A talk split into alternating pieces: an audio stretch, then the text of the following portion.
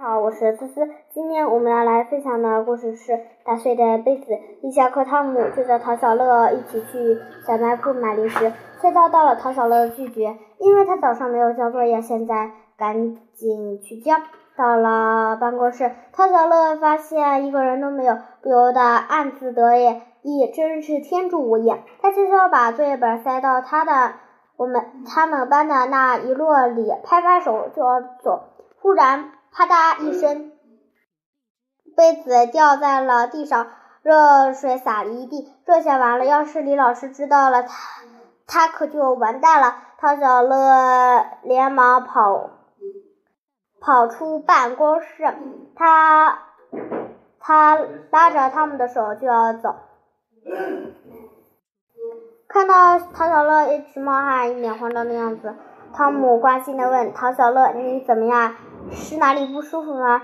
陶小乐说：“没，没什么，就是刚才跑的有点太快了。”没事，咱们去小卖铺吧。买完零食回来之后，汤小乐的心脏跳得更快了。里面好像有小个两两个小人在打架。一个小人说：“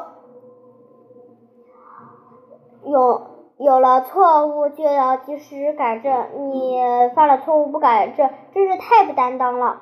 另一个小人说：“我才不要呢！要是被王李老师发现了，肯定臭骂一顿。这件事也被我爸妈知道了，一定没有好果子吃。”叮铃铃，上课铃突然响了起来。陶小乐沉浸在自己的世界里，忽然发现王阳不见了。他问李强：“李强，王阳去哪儿了？”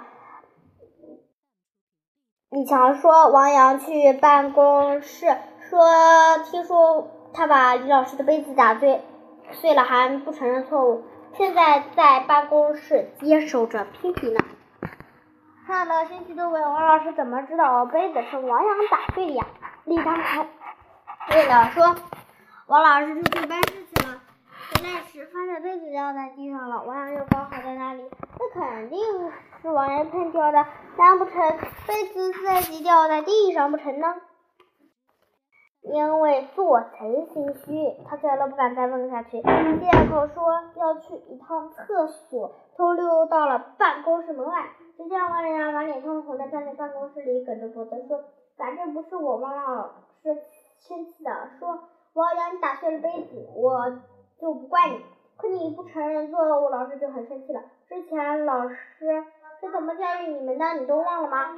王王老师我没有，还想抵赖。当时办公室里又没其他人，你说这个杯子是怎么碎的？王老师越说越生气，我真的没有，你不能诬陷我。王大声说，你说老师诬陷你，那好，你来给我解释一下。我进来的是办公室，只有你一个人。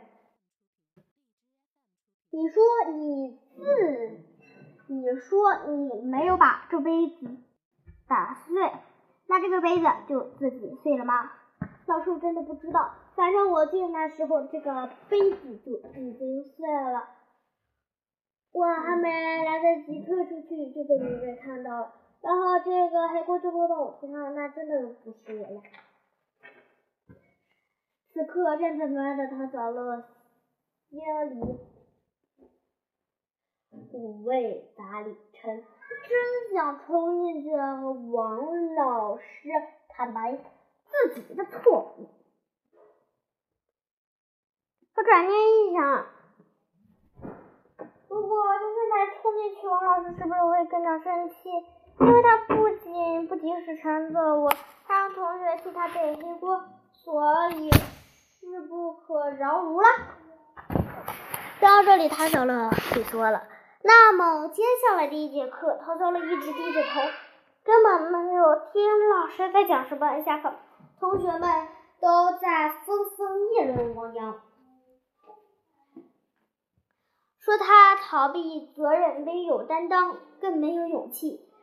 陶小乐听完之后更加难受，直接趴在了桌子上。见他不高兴，话就问：“陶小乐，你怎么了？哪里不舒服吗？”他闷闷的说：“说。”我心里不舒服，话着急的问：“怎么了？出什么事了？”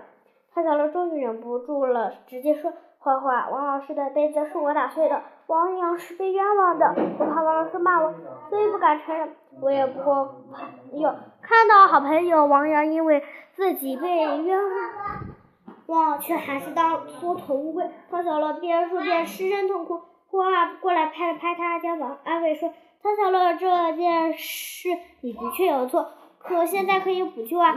你现在就去跟王老师说一声对不起，毕竟……”是你害得他遭到全班同学的非议。汤小乐停止了哭泣，今天在最后一一节上公开课时，给王老师、王阳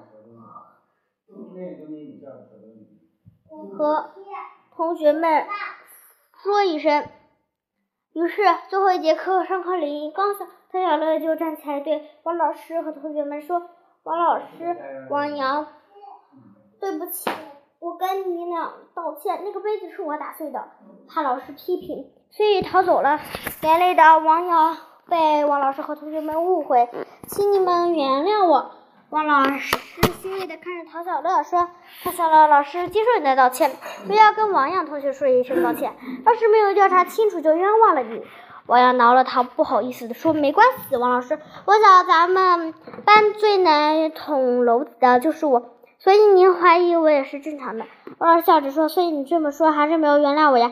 这样，我再次向你道歉。”这这时，班班里响起了热烈般的掌声。陶小乐想，勇于承认的，勇于承认错误的感觉真好呀。